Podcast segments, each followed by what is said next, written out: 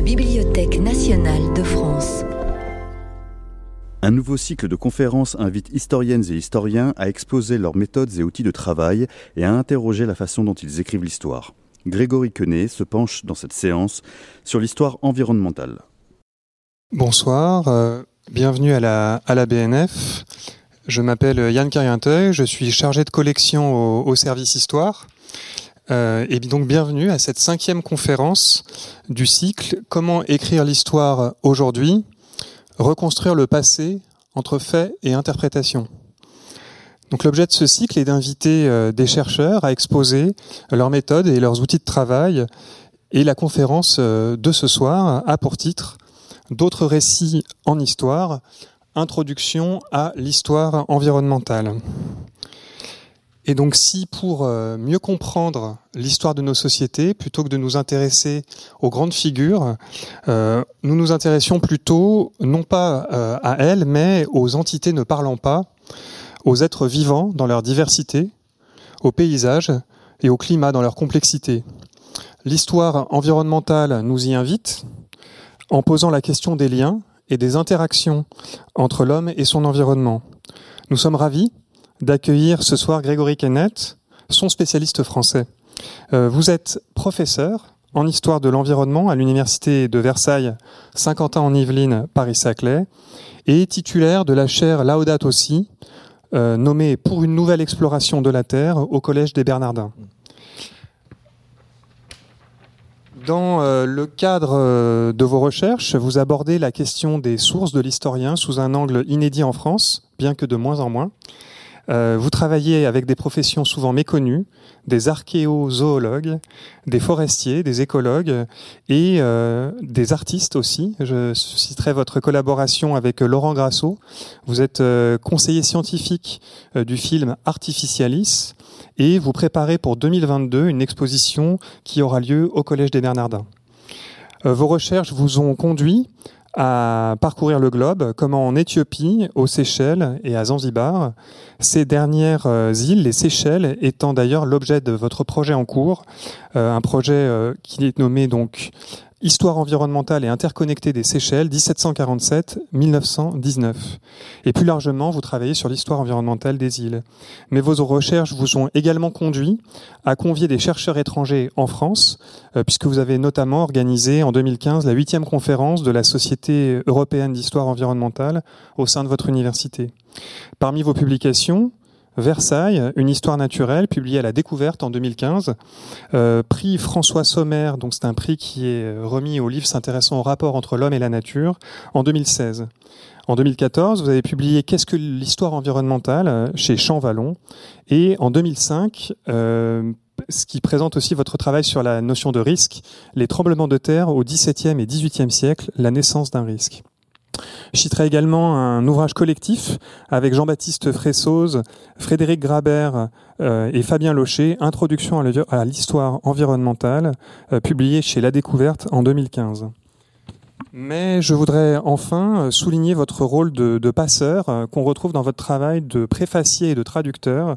Vous avez préfacé le, les célèbres travaux de William Cronon, Nature et récit, euh, Essai d'histoire environnementale aux éditions Dehors en 2016, euh, de Richard Grove également Les îles du paradis, l'invention de l'écologie aux colonies, 1660-1854, euh, publié en 2013.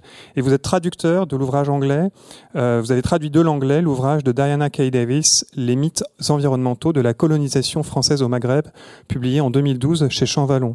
Je cite, je me dois de citer évidemment le fait que vous êtes lauréat cette année d'un projet qui va être allé lui sur plusieurs années du data lab, avec le Data Lab de la, de la, de la BNF. C'est la première année que nous avons des, des lauréats pour ce, ce, projet et qui conduira à la création d'une entrée environnementale, Gallica Env, dans, au sein de notre bibliothèque numérique. La Bibliothèque nationale de France vous remercie grandement d'avoir accepté cette invitation. Je remercie également Denis Forêt, professeur à l'Université Panthéon-Sorbonne, avec qui l'ensemble de ce cycle est élaboré et qui ne peut pas être présent ce soir. Frédéric Manfrin, euh, chef du service Histoire, euh, pour son appui à l'ensemble de ce projet euh, depuis son origine, l'équipe technique, le service des manifestations, et je vous souhaite à toutes et à tous une bonne conférence. Nous pourrons poser comme d'habitude nos questions à l'issue de celle-ci à Monsieur Kenneth. bonsoir tout le monde. Merci beaucoup de cette présentation et, plus encore de cette invitation qui, qui m'honore. C'est toujours moment, euh, comment dire, euh, assez impressionnant quand on passe de lecteur assidu euh, de la Bibliothèque nationale eh bien, à, conférencier ou impliqué dans des, projets de, collaboration. ce soir, donc, je vais présenter cette introduction à l'histoire environnementale. Alors, pour le dire tout de suite, ça peut paraître peut-être un petit peu étonnant, mais l'histoire environnementale, vous allez voir, c'est un champ de recherche assez ancien puisque c'est né dans les années 1970 euh, aux États-Unis. Et, j'en parle ce soir, quand même, plusieurs décennies après, parce que c'est encore très largement un, champ de recherche neuf où il reste beaucoup de choses à, explorer, et en particulier euh, en France. Cependant, euh, je ne ferai pas le, coup un petit peu facile de une question qui aurait été ignorée, que l'on n'aurait pas voulu voir, la question écologique, une question nouvelle qui surgit, qui vient balayer tout un ensemble de références bibliographiques et, des livres accumulés dans les rayonnages des sciences humaines. Au contraire, ce qui me semble très important, puisqu'aujourd'hui, ce soir, je, parle dans ce lieu qui est la Bibliothèque nationale de France, c'est de montrer comment eh bien, les nouvelles questions qui surgissent nous invitent plutôt qu'à faire euh, table rase du passé, eh bien, à poser euh, des questions renouvelées euh, aux livres qui ont précédé, à les éclairer sous un jour nouveau. Et finalement, l'enjeu, vous allez voir le fil directeur, c'est de comprendre comment on peut insérer cette question écologique dans le travail de l'historien euh, en utilisant, en capitalisant sur un ensemble de, méthodes, mais en les tordant, en les déplaçant, en les, en les reformulant. Puisque évidemment, eh bien, les historiens d'autres périodes n'avaient pas ces questions qui sont les nôtres aujourd'hui et qui sont si importantes. On ne peut pas leur reprocher.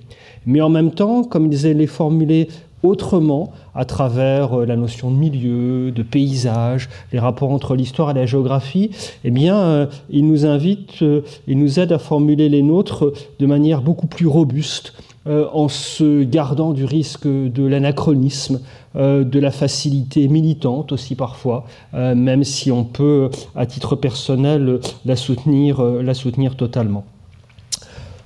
Aujourd'hui, euh, aux États-Unis, euh, l'histoire environnementale euh, triomphe absolument. Certains collègues me rapportaient récemment que la majorité des thèses qui s'inscrivent aujourd'hui en histoire s'inscrivent en histoire environnementale. Euh, ça arrivera aussi, euh, toujours un petit peu plus lentement, ici pour des raisons institutionnelles en particulier, euh, mais j'ai fait un petit peu les calculs par rapport à la trajectoire de l'histoire des sciences ou de l'histoire globale dont on parle beaucoup. Il faut, eh bien, je pense qu'en 2035, l'histoire environnementale sera partout, ce qui est peut-être un petit peu dommage, ces décalages. Donc aujourd'hui, je voudrais vous présenter ce qui se fait, ce que l'on aimerait faire, ce que l'on a essayé, les questions que l'on a essayé de, de poser. Alors quelques références, hein. juste voilà si vous souhaitez creuser la question. Hein. Qu'est-ce que l'histoire environnementale Le livre que j'ai écrit, c'est une histoire intellectuelle du champ. Euh, comment il a surgi, les questions. L'introduction à l'histoire environnementale, c'est plutôt une série qui présente les, grands problèmes du, les grands problèmes du champ. Ce sont des points de départ. Mais la première chose que je vous propose de regarder, c'est de revenir sur les origines et les filiations de l'histoire environnementale. Euh, parce que euh, être un, chercheur, c'est habiter des textes et dialoguer avec eux. Et il est très important, plutôt que de partir euh, d'une position qui serait programmatique et normative, eh bien de, de comprendre, de partir plutôt des filiations des textes de voir comment des questions ont surgi dans un certain contexte, comment elles ont dialogué entre elles. Et, j'organiserai ça autour euh, du parallèle entre ce qui se passe aux États-Unis et ce qui se passe en France pour, pour bien comprendre les choses. Euh, partons de cette première date, 1971.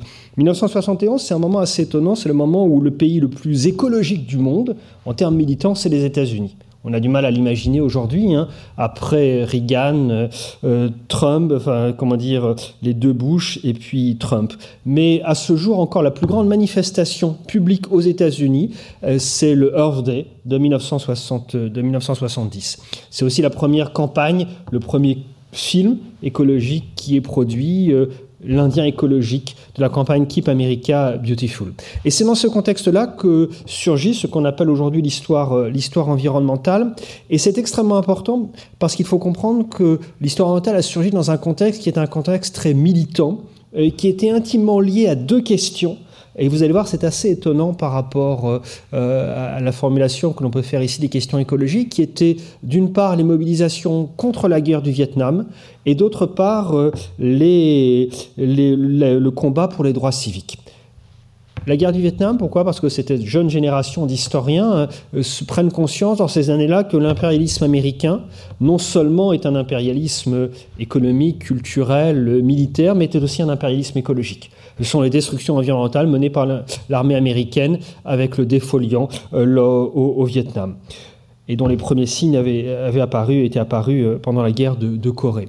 Et les droits civiques, c'est l'idée très très forte qu'il y a euh, des groupes, des populations qui sont dominées, qui sont dans des positions subalternes, et il s'agit de les libérer en leur donnant la parole et en parlant pour eux. D'ailleurs, la philosophie de l'environnement, qui naît exactement au même moment avec John Bert Callicott, hein, Callicott dit qu'il est devenu, qu'il a décidé de faire de la philosophie de l'environnement après l'assassinat de Martin Luther King. Et voyez, c'est très important parce que ça veut dire que pour eux, c'était la même question. Les humains et les non-humains, c'est la même question. Les dominés humains et non-humains, c'est exactement la même chose. Et donc, il n'y a pas à choisir entre soit défendre la nature, soit défendre les êtres, les êtres humains. C'est une même question de rapport de force ce qui donne naissance à le premier numéro, euh, la Pacific Historical Review en 1972, la création de la revue Inventory History en 1976. Alors si on regarde maintenant côté français, ce qui est très étonnant, c'est qu'au même moment, exactement au même moment, apparaissent euh, les premières choses de ce qui aurait pu être appelé aussi de l'histoire environnementale. Euh, c'est le numéro des Annales, hein, dirigé par euh, Emmanuel Leroy-Ladurie, 1971 et 1972, Histoire et environnement. Euh, ce sont, non, 74, c'est le premier que sais-je, l'environnement, Pierre Georges. C'est 1971, la création du ministère de la protection de la nature et de l'environnement. Et pourtant, cela n'a rien à voir. Pourquoi cela n'a-t-il rien à voir? Pour, euh, pour plusieurs raisons. C'est que d'abord, le contexte en France est beaucoup plus technocratique. Et beaucoup plus technocratique, c'est la création du ministère de l'Environnement en 1971, qui est en grande partie issu du ministère de l'Équipement et qui est à l'origine, hein, depuis l'origine, et c'est encore très fort aujourd'hui, un ministère d'ingénieurs, en fait, hein. euh, avec des préoccupations euh, nouvelles, mais un ministère d'ingénieurs. Le plus gros service du ministère de l'Environnement en 1971, c'est le service qui s'occupe des nuisances sonores. C'est assez étonnant parce que ce n'est pas nous la définition que l'on donnerait aujourd'hui des menaces écologiques, mais en 1971, dans cette France qui se modernise à toute vitesse, eh bien le paysage sonore se transforme profondément avec euh, la multiplication de la voiture, l'avion, etc. Et il apparaît comme une, nuisance. Mais du côté des historiens, du côté des anthropologues, des sociologues, cette vision technocratique est vue assez négativement. Euh, le roi Ladurie, dans son numéro des Annales, il parle, il utilise le mot environnement, mais il évacue très vite en disant environnement, c'est un mot de technocrate, c'est un mot d'administrateur, nous, notre mot, c'est le milieu. C'est le milieu, et cela renvoie à une longue tradition des relations entre l'histoire et la géographie, Lucien Fèvre, Fernand Brodel. Euh, et donc il y a une distance qui se, met en place. La deuxième chose, c'est que dans ces années 70, c'est le moment où, la France commence à rentrer dans le traumatisme d'une modernisation à, marche forcée, euh, qui est, et c'est la découverte, pensez, c'est le livre de Mandras en 1967, Henri Mandras, La fin des paysans. C'est la conviction qu'il y a une civilisation paysanne millénaire qui est en train de disparaître. Euh, il y a le fameux numéro, la fameuse, le fameux numéro d'apostrophe en 1975 où il y a sur le plateau Georges Duby pour euh, l'histoire de la France rurale. Euh, euh, comment dire, Pierre-Jacques Esselias pour Le Cheval d'Orgueil, euh, Emmanuel Roy-Ladurie pour Montaillou Village Occitan, qui a été, qui est encore à ce jour le plus grand best-seller euh, d'histoire universitaire en France. Et à un moment, ils disent très bien, comment dire, Duby dit à Jacques Esselias, vos paysans, hein, vos paysans bigoudins de Plozévet, c'est les mêmes que mes paysans médiévaux. Et, ça, c'est une conséquence très très forte qui, est, qui a été longtemps sous-estimée, c'est que du coup, la question environnementale bascule dans la longue durée Elle bascule dans la longue durée, c'est-à-dire la longue durée d'un monde que l'on est en train de perdre et dont il ne reste plus de paysans. Ces paysans sont en train de devenir des agriculteurs. Le paysage est en train d'être profondément transformé par un remembrement, par un exode rural qu'aucun pays n'a connu aussi rapidement. Il faut voir que la France fait industrialise son agriculture en une génération, avec certaines années 200 000 personnes qui quittent la Terre, là où les États-Unis a mis deux générations à, le faire. Et donc, ce monde paysan qui est en train de disparaître, eh bien, il ne reste de lui que des structures, des traces qui sont les structures du paysage. Et voyez la différence par rapport au côté états-unien, aux États-Unis, la question écologique, c'est une question présente, c'est une question de temporalité courte, c'est une question d'enjeux très très contemporains, euh, c'est une question très fortement politisée. En France, c'est la longue durée, qui écrase un certain nombre de mutations écologiques.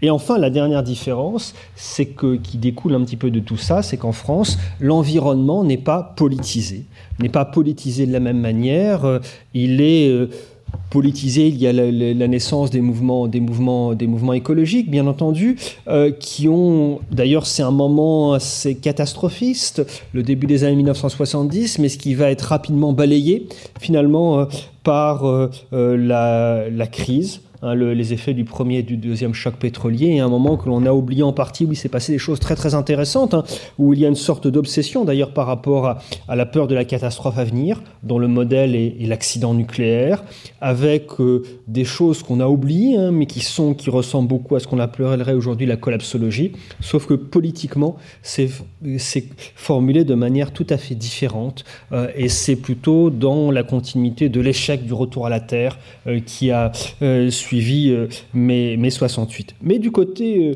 des universitaire, la question environnementale n'est pas du tout politisée, elle est vue comme une sorte de science de gouvernement. Et d'ailleurs, Pierre Georges, le géographe qui écrit ce premier que sais-je, il commence en disant l'environnement c'est un mot très très bien parce qu'en fait on peut tout mettre dedans.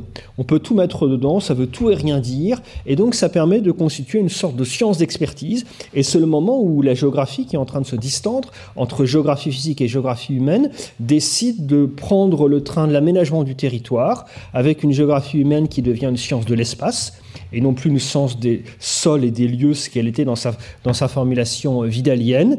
Et dans, cette, dans cet outil qui est l'aménagement du territoire, eh bien, il y a une sorte d'aide à la décision euh, qui, se, qui, se, qui, se, qui se constitue. Et donc on peut dire que d'une certaine manière, effectivement, dans les années 1970, la France rate l'histoire environnementale, euh, alors que par un certain nombre de questions, elle en avait été tout à fait précurseur.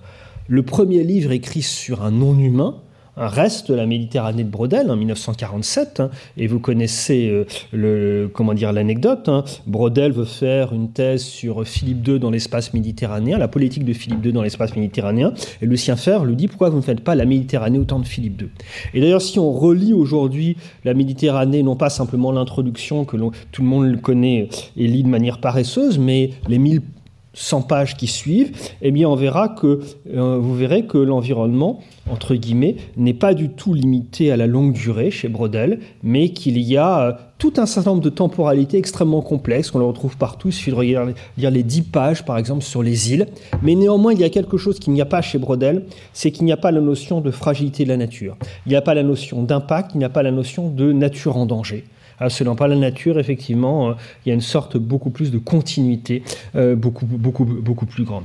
Et donc, quand vous, quand euh, quand en 74 Jacques Le Goff et Pierre Nora éditent, publient Faire de l'histoire, qui présente les grands problèmes des historiens, eh bien l'environnement est absent. Il y a juste le chapitre sur le climat de Le Roi Ladurie, mais le climat est vu comme quelque chose qui est totalement séparé du reste. Et c'est le moment où Le Roi Ladurie défend, pour des questions à la fois intellectuelles et stratégiques, défend l'idée que son histoire du climat, c'est une histoire du climat sans les hommes, qui consiste à reconstituer les variations, les variations euh, climatiques dans le temps, donc sans rapport avec les questions euh, sociales et politiques.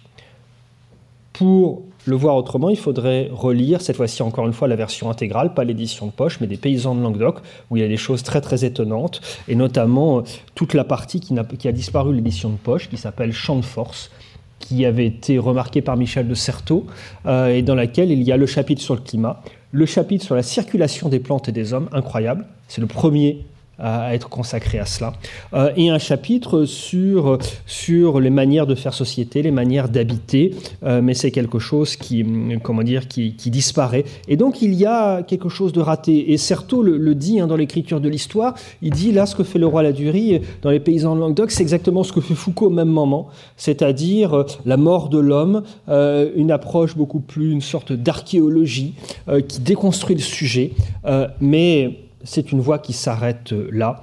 Et donc, l'histoire orientale se développe aux États-Unis et rien ne se passe côté français. Transposons-nous un petit peu plus loin, 1995. Vous voyez le déséquilibre qui s'est installé. C'est qu'en 1995, eh l'histoire environnementale, c'est déjà aux États-Unis euh, quelque chose d'extrêmement dynamique. Alors ça a mis du temps à, s'imposer, il ne faut pas faire d'anachronisme, c'est-à-dire que cette histoire très militante, eh bien ces historiens, euh, les, pendant longtemps, n'ont pas eu de poste, pas d'argent, rien. Euh, ils jusqu'à une date très récente, l'histoire orientale n'existait pas dans les universités les plus prestigieuses de la côte Est. Elle s'est développée plutôt en Californie, hein, pour des raisons écologiques évidentes, euh, mais aussi dans l'université du Texas, par exemple, dans les Grandes Plaines, dans le Wisconsin, dans un endroit un petit peu moins, un petit peu moins prestigieux. Mais néanmoins, ils ont ils ont tenu bon, ils ont constitué cette société, cette revue, etc. Et dans les années 95, eh bien, euh, cette histoire environnementale commence à devenir très importante avec un, certain nombre de livres qui ont fait, date. Euh, et je, vous avez des exemples, hein. mais par exemple le livre d'Andrew Hurley sur les inégalités environnementales, hein, qui est le premier livre d'histoire qui étudie la façon dont eh bien, se recompose ou se crée un type d'inégalité dans cette ville industrielle qui est Gary dans l'Indiana, créée en 1906, un type d'inégalité qui n'a pas exactement la même logique et les mêmes dynamiques que les inégalités euh, sociales, culturelles et, économiques. Euh, les premiers livres aussi sur euh, des poissons. Jamais on n'avait fait des livres d'histoire sur des poissons.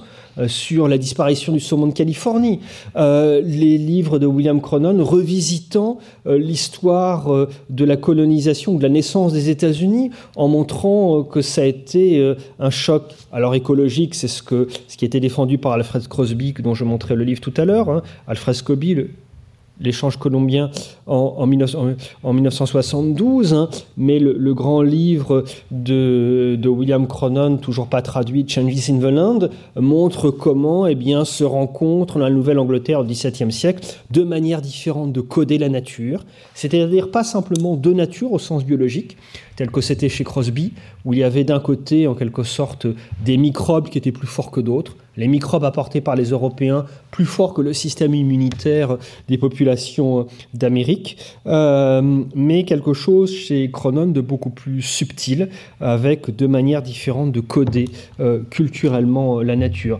Grisha Grove, Green Imperialism, livre qui n'est toujours pas traduit en français, dont j'avais édité simplement et traduit et édité simplement un article qui résume et c'est quand même un livre qui dit plus ou moins dans un chapitre célèbre partout euh, sauf en France comment eh bien, le, premier environnementalisme global a été inventé euh, dans des colonies françaises, euh, à l'île Maurice et à La Réunion, par le commissaire intendant de l'île Maurice, le fameux Pierre Poivre, hein, dont on croit ici qu'il ne s'est occupé que d'épices, alors qu'il était obsédé par des questions de, reforestation, de déboisement, d'érosion.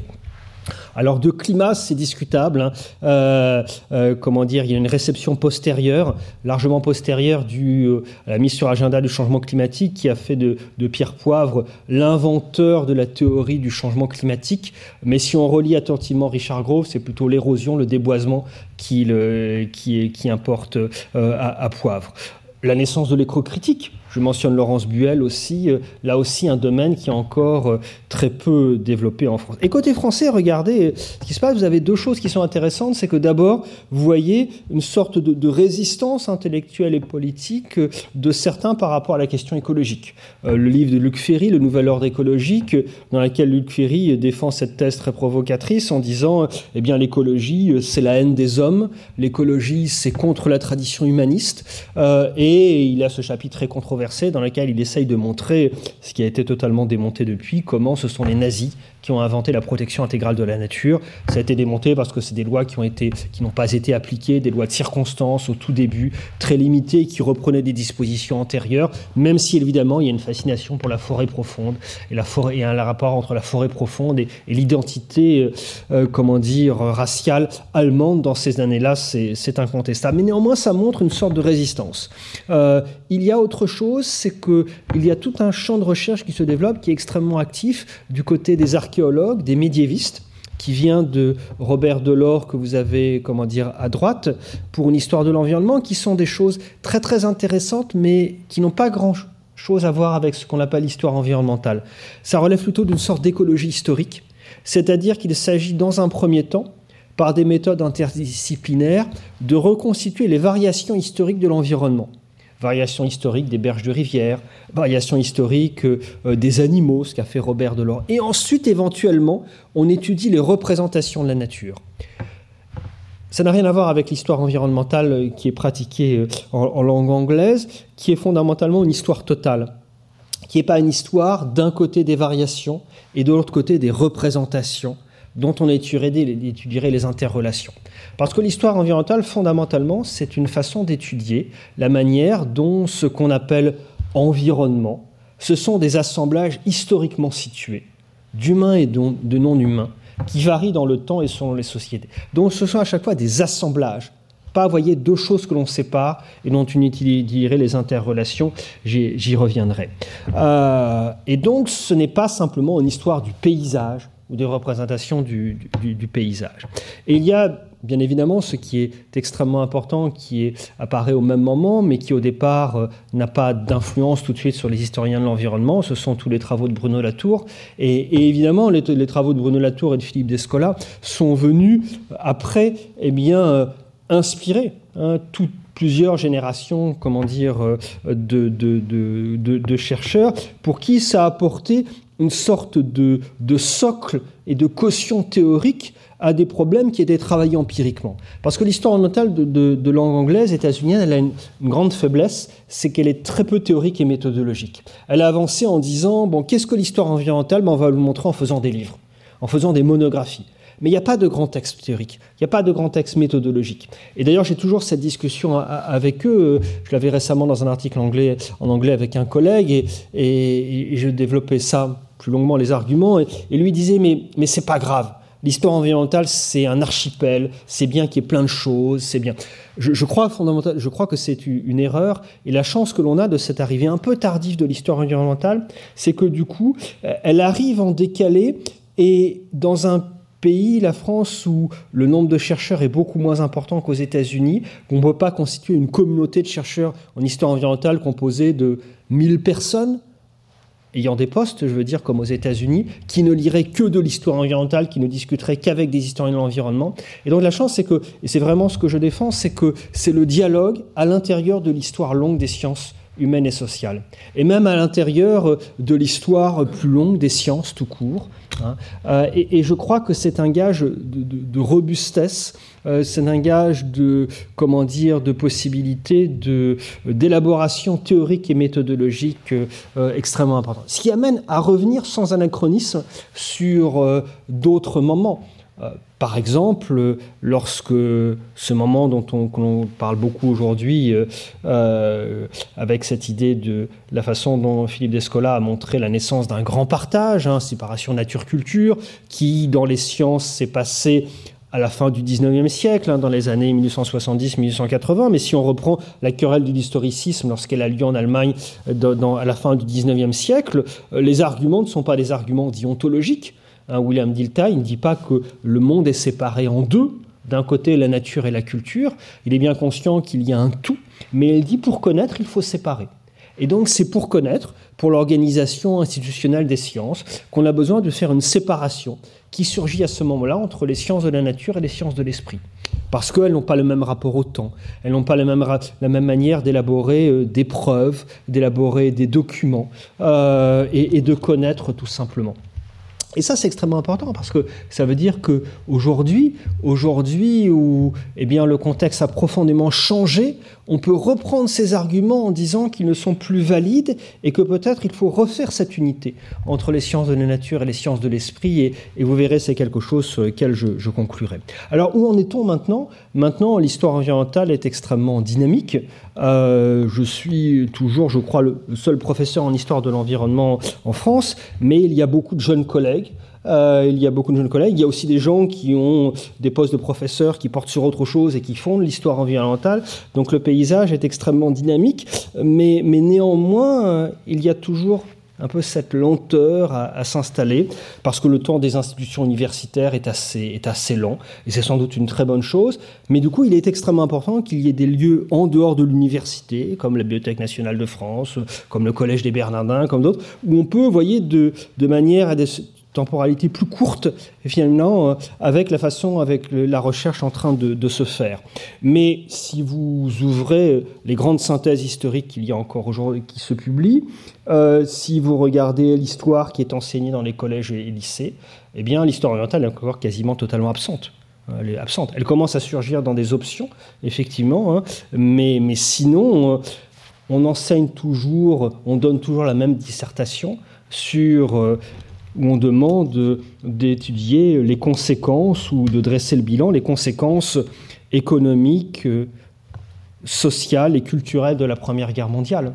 On ne donne toujours pas comme sujet les conséquences, euh, comment dire, euh, sociales, économiques, culturelles et environnementales de la Première Guerre mondiale, alors qu'on pourrait le faire. L'histoire environnementale de, des colonies françaises est encore totalement inexistante totalement inexistante. Ça fait très longtemps qu'elle est faite pour les colonies de langue anglaise. On commence à la constituer avec euh, des collègues, euh, comment dire, euh, plus jeunes que moi. Les sources existent. Quand on commence à travailler dans les archives coloniales, dans les archives de comment dire d'anciens régimes, aux archives nationales, les questions écologiques sont partout, mais sans le mot écologie, bien entendu, sans le mot environnement. Euh, et c'est tout l'enjeu du projet que l'on est en train de concevoir avec le BNF Data Lab, puisqu'il si on, si on interrogeait simplement avec le mot écologie, on n'aurait que l'écume, c'est-à-dire euh, la mise sur agenda d'un certain type de questions politiques et d'expertise à partir des années 1960, avec le droit de l'environnement et puis euh, le militantisme écologique, ce qui sont des choses très importantes, mais qui sont qu'une petite partie euh, du, sujet.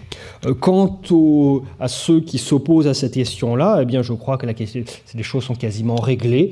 elles changent, même si Marcel Gaucher, pour le numéro Les 20 ans du débat, a pu publier un texte qui s'appelle Sous l'amour de la nature, la haine des hommes. Hein, et même si euh, Luc Ferry découvre aujourd'hui l'écomodernisme, un vieux truc euh, qui paraît euh, comme une manière de faire de l'écologie tout en refusant l'écologie, eh bien le paysage a changé et les préoccupations des jeunes en particulier ne sont plus du tout les mêmes.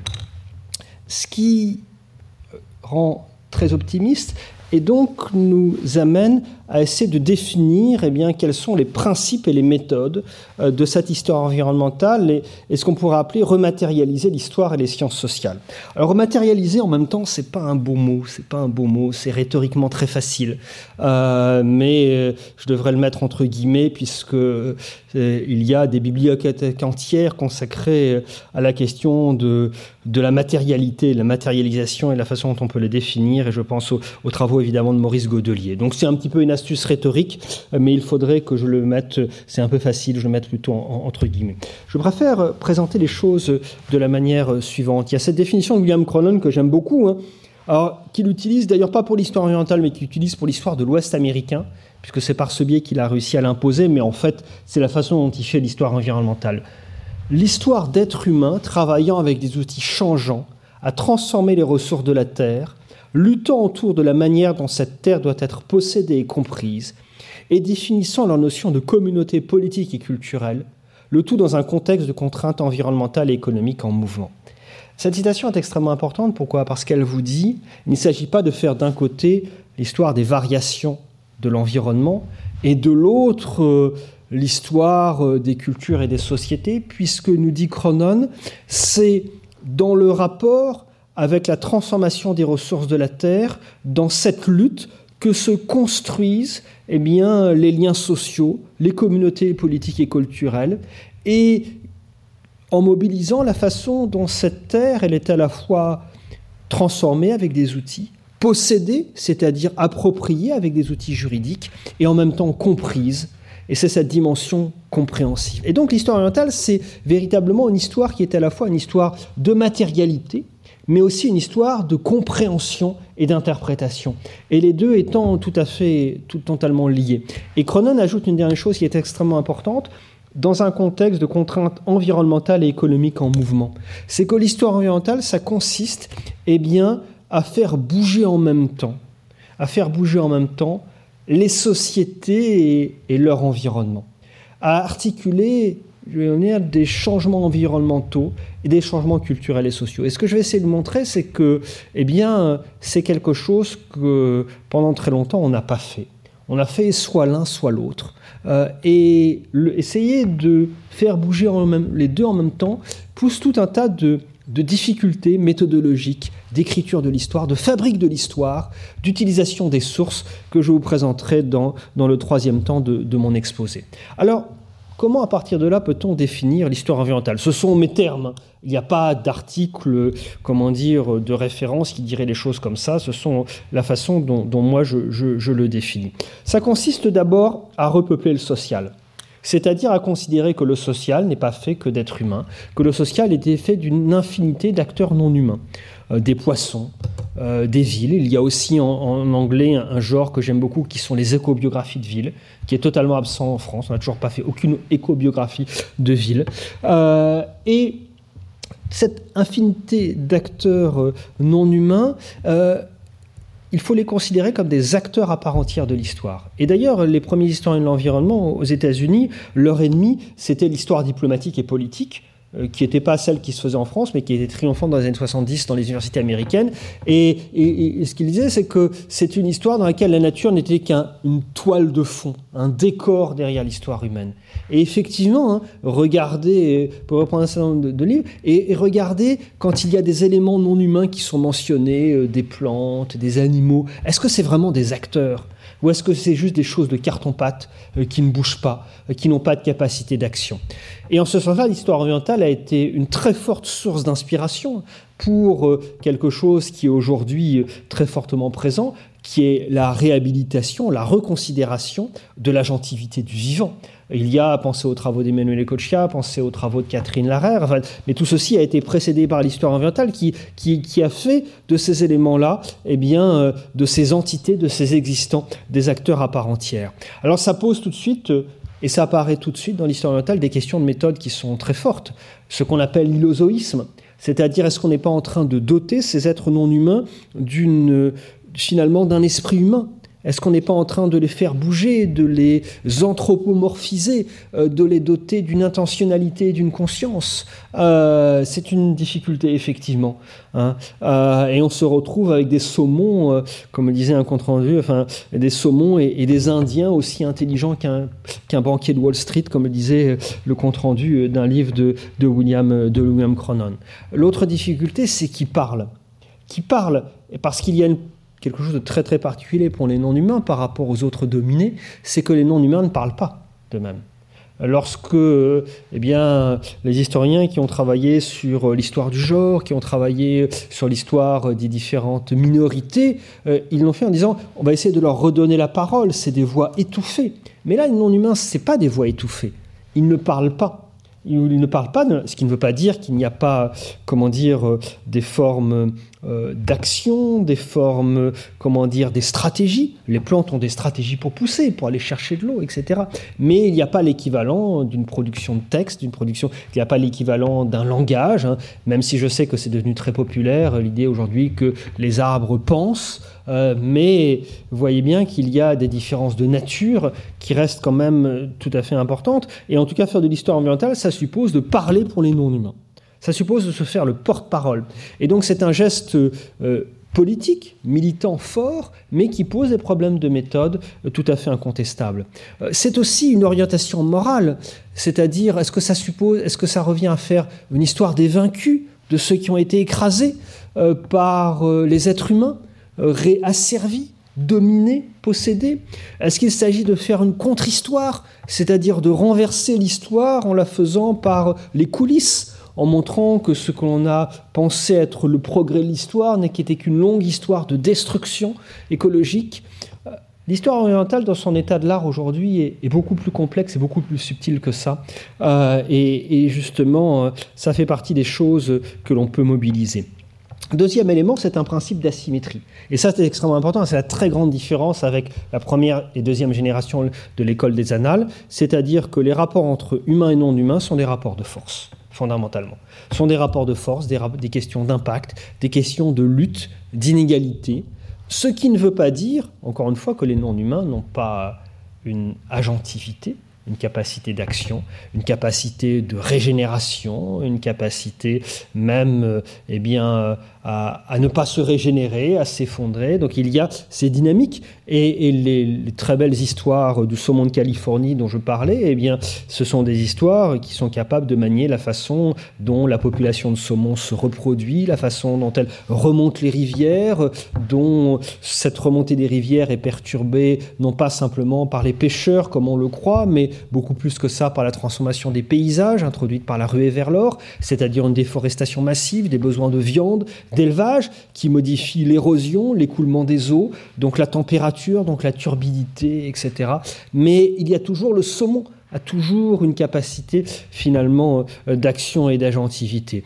Et une capacité aussi de régénération. Ce sont des exemples qui ont été très vite travaillés par les historiens de l'environnement. C'est la façon eh bien, dont des terres, euh, des territoires abandonnés, par exemple toute l'histoire des anciennes bases militaires, des anciens sites même les plus pollués, eh bien, comment une fois abandonnés, en une vingtaine d'années, on peut voir une sorte de résilience, de résurrection de, comment dire, de ensemble de populations non humains, euh, de nature entre guillemets, mais qui ne sont pas les mêmes, mais avec une capacité, euh, comment dire, à, revenir. Et je crois que c'est extrêmement important, c'est que lorsque euh, un bon livre sur des questions d'histoire orientale, c'est un, un, livre dans lequel on ne se contente pas de montrer des êtres non humains qui seraient écrasés sans capacité d'action. Un, bon livre d'histoire ambientale, c'est un livre qui prend en compte la complexité des dynamiques des acteurs, non, des acteurs non humains et la complexité de leur temporalité. Troisième principe, c'est la processualité. La processualité, cela revient à considérer la façon eh bien, dont l'histoire est faite de, en même temps, de changements environnementaux et culturels et de changements écologiques. Et ça, je dirais que c'était quelque chose que je considère d'extrêmement important. D'extrêmement important, pourquoi? Parce que si vous regardez euh, un petit peu en arrière, euh, la grande question euh, des historiens des années 1960-1970, c'était la question du changement social. C'est-à-dire comment les sociétés se transforment. Alors on abordait ça à partir de la démographie historique, avec euh, l'histoire de l'Ancien Régime, euh, la démographie historique, l'histoire des épidémies, etc. On abordait ça à travers la question euh, des luttes sociales, mais on pourrait montrer très facilement, hein, il y a un article d'André Burrière sur cela que, que, j'aime beaucoup, enfin, comment, à partir des années 1980, la crise de l'histoire a conduit à un abandon de la question du changement social pour des questions plus localisées, plus micro, euh, dans laquelle il n'y avait plus euh, tout à fait de classe. Euh, il y avait une dimension beaucoup plus horizontale en réseau, plus compréhensive, plus culturelle aussi. et évidemment, il y a un arrière-fond politique à cela, hein, c'est-à-dire cette sorte de désillusion par rapport à la capacité des collectifs Hein, des masses, à changer l'histoire, à la transformer. Euh, et donc, un moment, euh, comment dire, qui a été extrêmement fécond sur le plan, euh, sur le plan historique, hein, qui a nourri l'histoire culturelle, par exemple, etc., mais, mais qui a peut-être abandonné, laissé en chemin cette grande question qui est celle du changement. Et, justement, je crois que la chose la plus importante que nous apporte l'histoire environnementale, c'est de remettre sur le devant de la scène cette question du changement, mais, reformulée et comprise autrement. C'est-à-dire de la façon dont le changement des sociétés est fait non pas simplement euh, par les êtres humains, mais aussi euh, par toute une série d'acteurs non humains qui sont d'ailleurs des acteurs biotiques mais aussi abiotiques, hein, des montagnes, des fleuves, c'est-à-dire des acteurs qui n'ont ni une conscience, ni une intériorité, mais qui néanmoins sont des acteurs euh, à part entière. Et regardez, c'est la grande question à laquelle on est confronté aujourd'hui, c'est comment une société, la nôtre, euh, confrontée à un enjeu majeur, la question écologique, qui suppose un changement de civilisation profond, comment cette société, une société peut-elle changer? Est-ce qu'une société n'est pas condamnée à penser le monde nouveau avec les outils du monde qu'elle est en train de perdre? Est-ce qu'une société n'est pas condamnée à être toujours dans un décalage de temporalité où la prise en compte des questions se fait toujours trop tard? Et je dirais d'ailleurs que cette question, on la voit aussi à travers euh, l'historiographie, l'histoire environnementale, parce que euh, une des choses qui est montrée, c'est que pour prendre conscience de la valeur de la nature, il faut l'avoir détruite.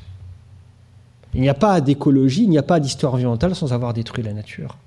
Et, des sociétés qui avaient des rapports différents, plus homéostatiques, harmonieux, c'est un mythe, mais plus, disons, plus homéostatique, plus pour tout un tas de raisons, parce que la population était limitée, parce qu'on occupait un territoire et qu'on bougeait moins, parce qu'il n'y avait pas de capacité à vivre, euh, comment dire, en utilisant les, ressources de territoire lointains, etc.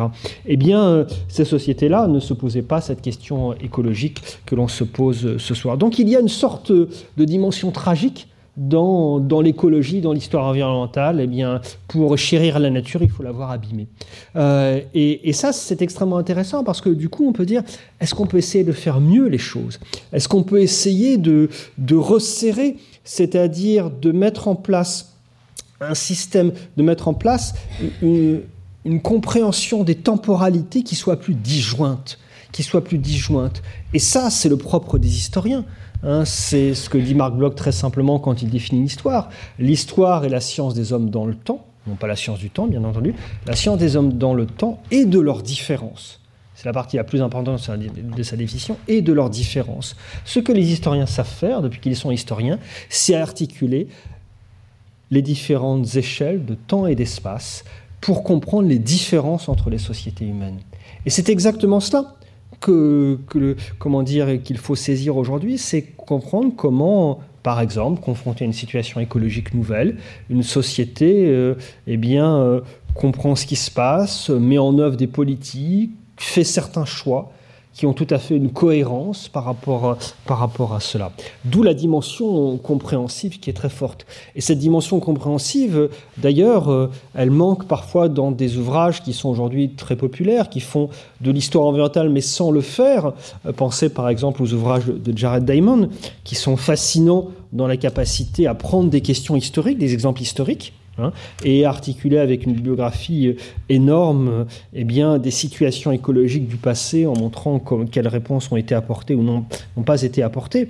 Mais le point faible de ces ouvrages, par exemple Effondrement, euh, le best-seller de Jared Diamond, c'est dans cette phrase qu'il y a qui conclut qu'il y a un moment du chapitre, fameux chapitre sur l'île de Pâques, en disant qu'a pensé le dernier homme qui a, de l'île de Pâques qui a coupé le dernier arbre? Alors d'abord, il n'y a pas eu de dernier arbre, il n'y a pas eu de dernier homme. Enfin bon, euh, passons. Mais, surtout, c'est que le point faible de, ce livre, c'est la question des choix. C'est la compréhension des choix que font les sociétés. Et ça, c'est la matière des historiens. C'est ce qu'on sait faire, mais par contre, il faut qu'on le fasse autrement.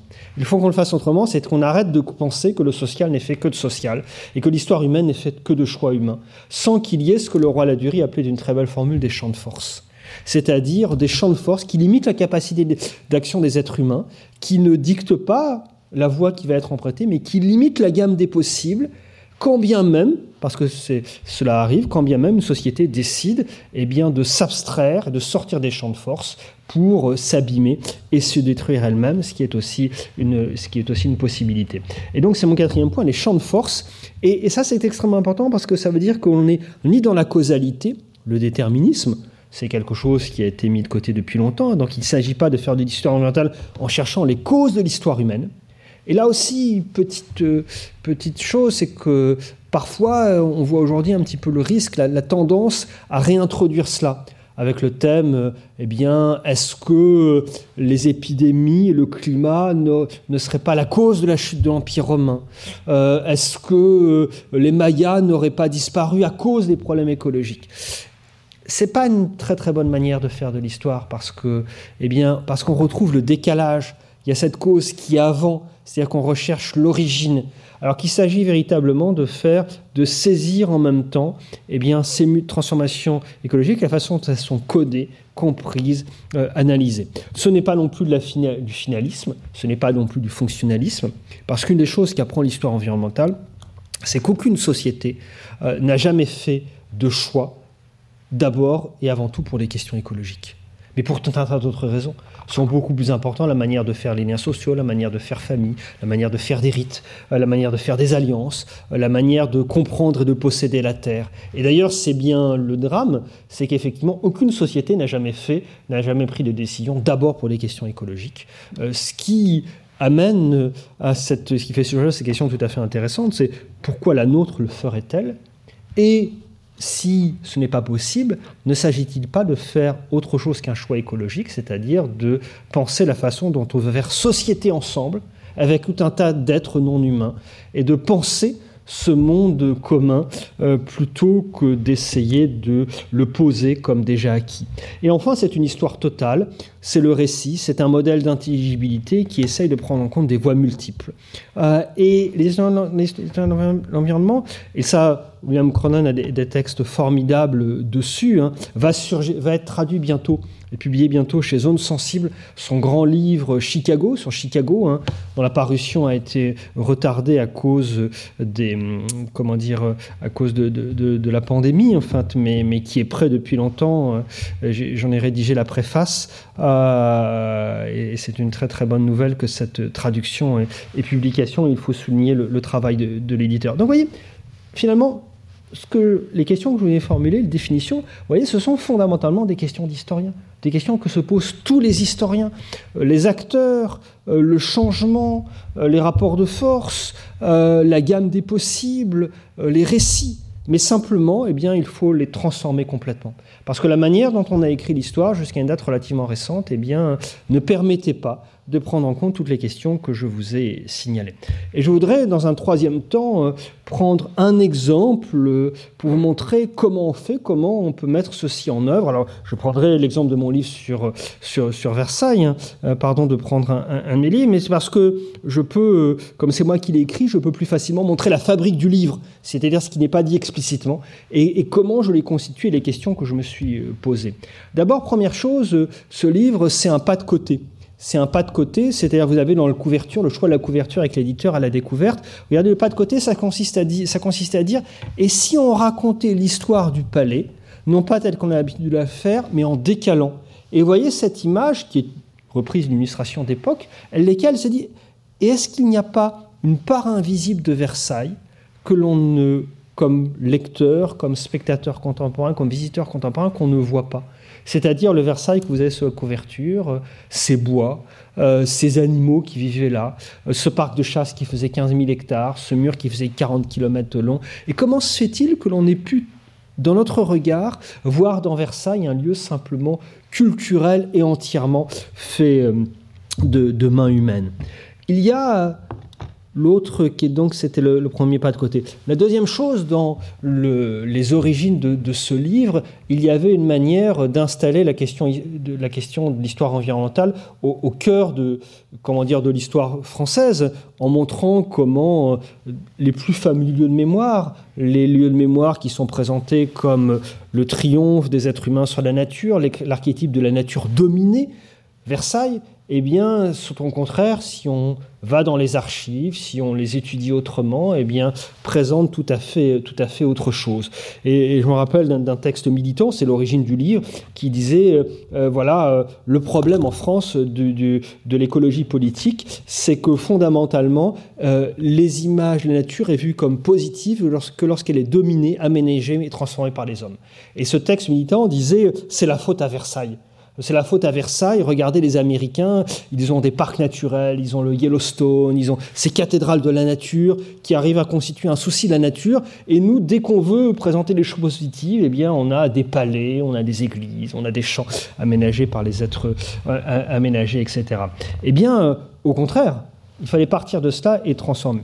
L'autre chose qui a eu dans la fabrique de l'histoire, c'est que c'est la question du récit, c'est-à-dire se demander quelle quand on écrit, qu'on raconte l'histoire, qu'est-ce qu'on a comme modèle narratif? Qu'est-ce qu'on a comme modèle narratif? Et c'est souvent quelque chose qui n'est pas interrogé. Euh, je vois très bien avec les, les, doctorants, c'est quelque chose que je fais avec mes doctorants, mais qui n'est pas présent dans la formation. On ne fait pas comme dans d'autres pays, notamment aux États-Unis, des ateliers d'écriture. Hein, où on prend un texte, un article, et on regarde pas simplement l'argumentation, mais on regarde les schémas narratifs qui sont derrière. Et ça, c'est extrêmement important. Et, pour dire les choses très clairement, ce livre sur Versailles a d'abord été un, un mémoire d'habilitation à diriger les recherches que j'avais rédigé de manière tout à fait différente. C'est organisé autour de la figure du choc écologique. Versailles comme un choc écologique, le roi qui arrive, qui décide de créer ce palais, ses 1400 fontaines, etc. Euh, j'avais repris une figure classique de l'histoire environnementale qui était le choc écologique. C'est ce qui a servi à faire l'histoire critique de euh, la découverte de l'Amérique. Hein, le choc écologique des Européens qui apportent avec eux non pas simplement euh, eh bien une poignée de conquistadors et de soldats, mais des microbes, des, végétaux, des animaux, etc. Et je me suis rendu compte que cette, cette figure narrative assez facile était facile, ça marchait, mais elle n'était pas très pertinente. Pour deux raisons. Parce que d'abord, je me retrouvais dans une position où moi qui voulais décentrer le roi, ne pas faire une histoire anthropocentrée où Louis XIV était cause de tout, eh bien, j'aurais installé Louis XIV comme cause de tout. Hein. Et donc, finalement, c'est ce paradoxe, hein, ce, paradoxe qui est que parfois, à vouloir faire la critique des effets destructeurs des êtres humains sur la nature, on, fait une histoire qui est une histoire de la prise ou de l'action des êtres humains sur la nature, qui est un anthropocentrisme renforcé. Est-ce que la bonne position éthique, ce serait pas justement de, de, quitter cet anthropocentrisme en faisant non pas simplement une histoire critique de l'action des êtres humains sur la nature, mais une histoire conjointe, une histoire euh, partagée, une histoire symbiotique, etc. Et la deuxième chose, c'est que je me rendais compte que j'utilisais un modèle qui venait tout simplement qui est de, la physique, le modèle mécaniste, hein, une bille que vous lancez qui, par le choc, entraîne une autre bille. Et donc, j'avais au sein de, j'avais caché dans mon mémoire d'HDR un modèle causaliste un modèle de causalité physique qui était cela même que dont j'essayais de me, déprendre. Et, la solution, je l'ai trouvée, euh, d'ailleurs tout à fait, c'est la fabrique de, l'histoire. Hein. En, visitant le, musée Albert Kahn, qui est un lieu que j'aime beaucoup pour un tas de raisons que j'aurais pas le temps de développer ce soir, hein, et un lieu qui est en grande partie incompris et méconnu dans ce qu'il était vraiment. Et il y avait là-bas le, premier film réalisé sur la croissance des végétaux par Commandant en 1924, qui est en quelques minutes, on voit la croissance d'un végétal sur une période plus grande.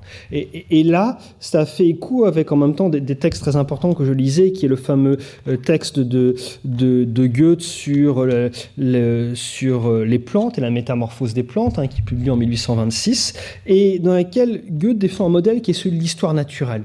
L'histoire naturelle, c'est en parallèle de la mathématisation et la mécanisation du monde, il y avait ce modèle très important au XVIIIe siècle, était le modèle d'histoire naturelle, qui dit il y a des phénomènes qui ne procèdent pas par causalité, qui procèdent par engendrement, parce que, comme de le dit Goethe, la feuille n'est pas contenue en puissance dans la tige. La tige n'est pas cause de la feuille. Les racines ne sont pas cause de la tige. Ce sont des métamorphoses et des transformations qui sont liées à l'autre. Et donc, il y a un rapport à la processualité, à la temporalité qui est très fort.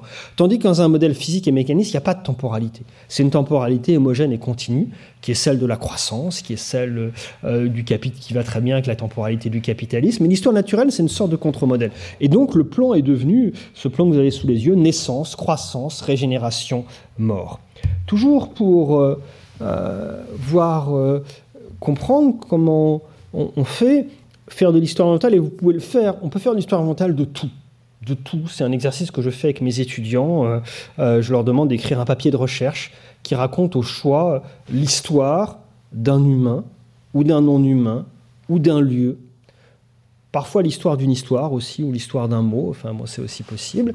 Euh, et, tout est possible, et même parfois certaines années j'ai eu des, propositions assez étonnantes. Je me rappelle donc, il faire une histoire environnementale du nain de jardin. Ben, ça marche très très bien. On l'a fait ensemble, on a travaillé ensemble parce qu'au départ on ne trouvait pas comment, une histoire mentale du nain de jardin, mais c'est une autre histoire. Euh, on peut faire une histoire mentale de tout, donc même de Versailles. Qu'est-ce qu'il faut faire? Eh ben D'abord, il faut faire ce que je disais, il faut repeupler. Il faut repeupler, euh, euh, pardon, il faut faire d'abord ce pas de côté. Ce pas de côté, regardez la gravure que vous avez sous les yeux. Lorsque l'on va aujourd'hui à Versailles, eh bien, on ne voit pas ce que vous avez sous les yeux. C'est la façon dont, eh bien, on est c'est un château qui est construit sur une colline, dans une cuvette, entouré de plateaux. Alors, on ne peut pas faire pire pour amener de, l'eau, mais notre regard est entièrement polarisé par la mise en ordre de ce paysage et ne voit plus les plateaux qu'il y a de chaque côté et cette, et cette cuvette. Euh, et donc, ça montre quelque chose, c'est qu'il y a ce problème absolument classique hein, des eaux, qu'il a les Versailles manque d'eau, etc. Mais si on fait ce pas de côté, on a une question nouvelle qui est non pas simplement comment Louis XIV euh, a réussi à amener de l'eau là où il n'y en avait pas, à drainer un endroit qui était humide, mais mieux que ça, comment ce choix a superposé des réseaux techniques, un espace technique des réseaux qui captent les eaux de pluie dans un rayon de 40 km à la ronde, et plus encore avec les, les aqueducs, sur un espace social qui est celui des êtres humains. Comment les deux espaces eh bien, rentrent en conflit les uns avec les autres? Et cette question très simple, vous faites 150 km de rigole pour capter les eaux de pluie à 40 km à la ronde, eh bien, vous découpez les champs, vous interrompez des routes, vous mettez en place des interdictions, vous perturbez la vie des sociétés vous créez ce qu'on appelle des conflits environnementaux. Et ça, eh bien, euh, personne ne l'avait regardé. Autre question, vous donnez une agentivité, une capacité d'action. La chasse des rois de France, c'est une question ultra classique, il y a des livres entiers sur ça. Mais la question qui n'était tout simplement pas posée, c'est ces animaux qui sont chassés, euh, ces animaux qui sont mentionnés dans les sources, et si on en faisait des vrais animaux, c'est-à-dire des animaux euh, de chair et d'os qui, qui mangent, qui se reproduisent, qui se déplacent, qui sont en interaction entre eux, eh bien là surgit tout de suite une question nouvelle. Regardez les chiffres que vous avez sous les yeux sur le nombre d'animaux tués euh, par, simplement par Louis XVI. Hein. Regardez, entre 1774 et 1796, 189 251 animaux, essentiellement des oiseaux, et 1274 cerfs, essentiellement au même endroit à Versailles. Comment se fait-il, si on donne une capacité d'action, si on fait assez aux acteurs non humains, comment se fait-il que ça ait pu être accompli dans le même lieu sans que le bétail, sans que le gibier s'épuise? Qu'est-ce qu'il a fallu inventer une écologie particulière C'est pas possible, sinon. Et avant, d'ailleurs, les rois de France se déplaçaient d'un lieu à un autre euh, et ils allaient une fois par an à Chambord, euh, ils chassaient sans limite, ils revenaient l'année d'après, etc. Avec la sédentarité du pouvoir, ces nouvelles questions, il faut inventer une nouvelle écologie. Et donc, c'était sous nos yeux, dans les sources, ces personnes ne voyaient. Autre chose, eh bien, euh, vous faites une histoire totale vous ne faites pas simplement une histoire de nature. Cette chose très simple, si vous essayez de mettre en rapport les, humains et les non-humains, eh bien, ce qui est apparu tout de suite, c'est que Versailles est un cas tout à fait unique, puisque dans ce domaine qui est une création récente, euh, où Louis XIV a acheté des terres à partir des 70 hectares qui avaient été laissés par Louis XIII autour du petit parc de, petit pavillon de chasse, eh bien, il a constitué un lieu unique, c'est-à-dire un parc de chasse de 15 000 hectares dans lequel les êtres humains vivaient dans lesquels il y a huit villages, il y a 4000 euh, personnes, et dont les deux tiers sont occupés par des cultures, et non pas par une forêt d'origine très ancienne, au moins médiévale, etc. Et donc vous avez un problème politique qui est celui de la cohabitation. Comment fait-on dans un même lieu tenir les droits des êtres humains et la régénération des animaux? Ça pose un problème politique tout à fait unique. Et vous voyez, c'est exactement cet exercice-là. Et enfin, une dernière chose que vous faites, à partir de là, vous faites une histoire des histoires et vous commencez à reprendre les histoires qui sont racontées sur, euh, le, sujet sur lequel vous travaillez. Vous essayez de voir eh bien, d'où viennent ces histoires, comment a pu naître l'histoire de Versailles comme le fantasme de l'absolutisme environnemental, l'archétype de la nature dominée? Et c'est très simple, vous faites la généalogie, vous travaillez dans les bibliothèques, vous prenez les livres, regardez les, livres qui citent les livres, et vous découvrez, que cette, cette, cette, ce récit-là, il naît simplement dans les années 1830, à partir des années 1830 et 1860, lorsque Versailles est un lieu abandonné, qui n'est plus habité, et que le lieu est visité par des ingénieurs qui sont en train de construire le réseau routier français, qui sont en train de construire après le réseau de chemin de fer, et qui voient dans Versailles l'archétype de la France qu'ils sont en train de construire, c'est-à-dire la, France en réduction, avec ses réseaux et sa centralisation, et que comment dans leur esprit, eh bien, ils voient Versailles comme un lieu qui est menacé par la nature, qui s'est fait contre la nature ce qui n'avait aucun, sens sous l'Ancien Régime, lorsque ce lieu était un lieu, vivant, animé, dans lequel on mangeait, on se chauffait avec du bois, on chassait. Il y avait, dans lequel il y avait des loups, des lapins, des animaux, des eaux qui sentaient mauvais, euh, tout un tas de, des eaux qui débordaient, etc. chose, puis je vais m'arrêter là, c'est que je prends juste un dernier exemple euh, de ma méthode, eh bien c'est que vous essayez de faire bouger les deux en même temps. Et par exemple, il y a ce problème sur lequel j'ai essayé de travailler, comment se fait-il qu'il y ait eu une telle abondance de gibier alors que cela aurait dû disparaître? Et, là, j'ai utilisé, comment dire, ce que je pouvais, je suis allé lire de l'écologie hein, par moi-même euh, pour me former, j'ai utilisé le concept de cascade trophique hein, en montrant comment c'était la disparition du loup dans les années 17, 1690 et qui définitive dans les années 1700. Les loups étaient présents à Versailles. Hein.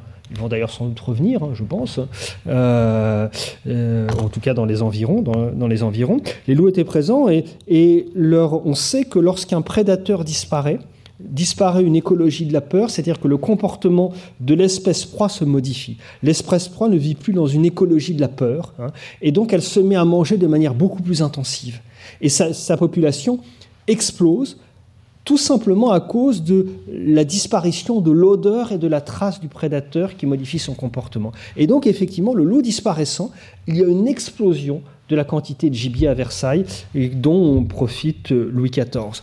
Mais par contre, l'explosion du nombre, il y a une deuxième cascade trophique qui est due à l'explosion du nombre de lapins causée par l'extermination des, euh, dire, des renards, des furets, etc., à cause des faisans euh, euh, qui sont élevés de manière très intensive dans trois énormes faisanderies. Eh bien, la conséquence, c'est que lapins et cervidés détruisent et abîment très fortement le couvert végétal abîme les arbres, c'est les citations que vous avez sous les yeux. Et donc cette explosion de gibier se traduit après par un effondrement du bétail qui est dû à la dégradation du couvert végétal. Et après, il faudra inventer une autre écologie très très étonnante. Hein, et c'est le sujet de, mon livre. Donc vous voyez, ça, cette méthode, c'est très très simple. Vous pouvez le faire pour tout. Hein. Ce sont ces règles de méthode que je devais, voulais vous donner. Et donc, en conclusion, je dirais que L'histoire environnementale, euh, en, telle qu'elle se pratique aujourd'hui, euh, je dirais trois choses. La première chose, c'est que, bien entendu, c'est une histoire critique du rapport que les sociétés humaines entretiennent avec euh, leur environnement et de ce qui a été fait à la nature. Mais c'est une histoire critique qui doit redonner euh, à ces êtres non humains toute leur capacité d'action, toute leur, euh, comment dire, toute leur agentivité, toute leur complexité, y compris, comment dire, d'ailleurs, euh, euh, en, entre eux, selon j'ai assez selon j'ai assez peu parlé, et qui ne doit pas comment dire, ce serait paradoxal de, de faire de la nature une chose simplement objectivée, asservie et abîmée. Et d'ailleurs, une des choses que l'histoire orientale a apporté, lorsqu'on regarde l'état de l'art international, c'est que dans les premiers temps, elle a été plutôt très très pessimiste parce que les études se multipliant, c'était des histoires de destruction. Et rapidement, avec euh, la, complexité des sujets, la multiplication des monographies, ce qui est apparu, eh bien, c'est que dans un certain nombre de cas, eh bien, il y a des cas où les sociétés humaines euh, détruisent la nature, exercent des activités de prédation, mais il y a un certain nombre de cas où il y a des choses qui relèvent de formes d'échange, des formes même de complexité écologique, qui sont dus profondément à la présence des êtres humains, aux échanges entre eux, euh, la façon dont aussi, eh bien, au lieu d'avoir une longue histoire de déclin, on a des temporalités beaucoup plus complexes, entrecroisées, qui sont même pas cycliques, mais qui sont ni une flèche qui descend irrémédiablement, ni d'ailleurs euh, de, ce fait, eh bien, une flèche qui monte, celle de la croissance, puisque finalement les deux sont la même chose euh, inversée simplement. Et donc il y a une forme de d'espérance effectivement. Et, je crois que fondamentalement, l'histoire orientale, ce que ça nous apporte, c'est un outil qui permet de discriminer les situations. Parce que ce qu'on a besoin aujourd'hui, c'est d'outils fins pour discriminer les situations et discriminer les moments où les sociétés humaines eh bien, euh, ont une action profondément négative et d'autres moments où il y a euh, des voies de coexistence, des formes d'échange, des formes, une sorte d'histoire commune. Euh, voilà, c'est la première chose. Deuxième chose que, que, je, que je voudrais dire, c'est qu'il reste, et c'est une très bonne nouvelle, de très nombreux euh, sujets euh, à inventer, à faire. Mais je crois que ce qu'il est très important, c'est de le faire euh, en les inscrivant dans, l'histoire de l'histoire, dans l'histoire des sciences humaines et des sciences sociales, et même dans, dans l'histoire tout court. Une des premières choses que je fais quand, quand je fais un travail d'histoire environnementale, par exemple sur les îles ou autres, la première chose que je fais tout simplement, c'est, et c'est fondamental, ça paraît simple, mais c'est d'aller dans les archives d'aller dans les archives, pas simplement de travailler à partir des sources imprimées, pas simplement de travailler à partir des archives numérisées et mises en ligne, mais d'aller véritablement sur le terrain. Je l'ai fait même, ça peut paraître étonnant, aux archives nationales des Seychelles, au Vietnam pour un autre sujet sur une île sur laquelle je travaille, l'île de Phuoc. Euh, et pourquoi? Parce que c'est le moment très important où l'historien arrive avec ses questions. Et une fois dans les archives, c'est-à-dire les archives qui n'ont pas été encore, eh bien, ni qui n'ont pas été encore valorisées par la numérisation ou il se retrouve et eh bien, il se rend compte que ces questions ne marchent pas. Et il y a ce moment très important où on est complètement perdu, où on comprend plus rien, où on se dit qu'on est venu avec un mauvais sujet, et on commence à transformer ces questions, à les adapter dans une sorte de dialogue qui se fait avec les sources et avec ce matériau, comme le disait Georges Duby, qu'il s'agit de tailler, de retailler, de transformer. Et c'est ce moment extrêmement important. Et là, on commence à comprendre de l'intérieur, à la lumière de questions que les sociétés du passé n'avaient pas. Et cette sorte de dialectique qui est tout à fait, qui est tout à fait, euh, qui est tout à fait fondamentale. Et, et je crois que cette comment dire, euh, euh, c'est donc un encouragement à aller dans les bibliothèques, dans les archives, parce que les bibliothèques sont pleines de, textes qu'on ne lit plus, et, à reconstituer ce dialogue. Et ce que je fais aussi toujours, c'est que je reprends de la bibliographie ancienne, je relis des thèses d'État, je relis euh, la géographie, comment dire, la géographie de la première moitié du XXe siècle toutes ces œuvres qui n'avaient pas des questions écologiques, mais qui sont véritables mines euh, avec auxquelles je pose des questions différentes et je commence à reconstituer les filiations, euh, les, filiations, euh, comme comment dire, comme le font, comment dire, tous mes collègues. Dernier élément en termes, et je m'arrêterai là. Je crois qu'on est à un moment, il y a un certain nombre de choses, je crois, qui montrent que on rentre dans un contexte de, dans un nouveau contexte d'organisation des, savoirs et des sciences. Euh, alors ça peut paraître assez paradoxal par rapport euh, à la façon dont j'ai commencé en disant ça prend du temps, etc. Euh, oui, c'est vrai, ça prend du temps, mais parce qu'il faut pas malmener les institutions de savoir, hein, bien entendu. mais il y a un certain nombre d'éléments qui montrent le signe qui montre euh, qu'il y a une nouvelle organisation du savoir qui est en train de, surgir. Et, c'est le, sens de cette chaire au Collège des Bernardins, qui est plutôt une sorte de communauté, hein, de communauté dans laquelle il y a, comment dire, euh, des, philosophes, Bruno Latour, euh, des, géologues, Jérôme Gaillardet, des climatologues, Nathalie Noblet, des anthropologues qui viennent nous parler, des théologiens aussi, avec lesquels je, travaille. Et, ce qu'on est en train de, voir dans, dans ce séminaire qui n'est pas, pas ouvert au public parce que on, a besoin de tâtonner, de tenter des choses, comment dire, d'essayer des choses qui ne sont pas forcément encore mûres pour être publiées, mais qui le seront à un moment. Je crois qu'on est en train de, voir la façon, je pense fondamentalement, dont, les sciences sont en train de se réorganiser autour de la question du temps. Mais du temps qui n'est plus simplement le privilège des historiens.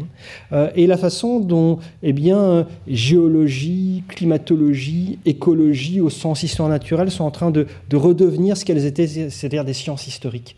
Et, je crois que c'est un moment qui me rend extrêmement optimiste parce que si on aborde les choses par l'objectivation du monde, par l'appropriation, il y a une séparation qui se met en place, une distance nature-culture, un grand partage qui se met en place. Mais eh bien, les sociétés qui ont, fait cela, ces sociétés naturalistes, ont constitué des outils critiques permettant de penser ce qu'elle faisait à la nature ce qu'elle faisait aux êtres humains, humains et non humains en, même temps. Et, c'est fondamentalement l'histoire comme un outil critique et, qui permet d'essayer de penser un temps commun, un temps commun, un temps partagé, euh, et, c'est le sens, je, crois, de, ce basculement euh, du côté euh, de, l'histoire et du temps, mais qui n'est plus simplement l'apanage des historiens. Mais en revanche, dans ce dialogue, pour qu'il soit rigoureux, exigeant, il est important de défendre toute la, la robustesse, toute l'exigence Hein, que suppose le fait de travailler sur des matériaux anciens, euh, sur des sources, sur des archives, euh, et, toute cette méthodologie que l'on a comme, euh, comme historien. Et alors, dans ce cas-là, le dialogue sera absolument fécond. Je vous remercie.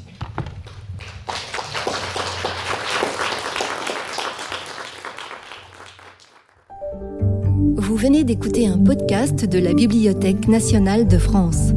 Retrouvez les conférences, rencontres et créations de la BNF sur toutes les plateformes de podcast ainsi que sur le site bnf.fr.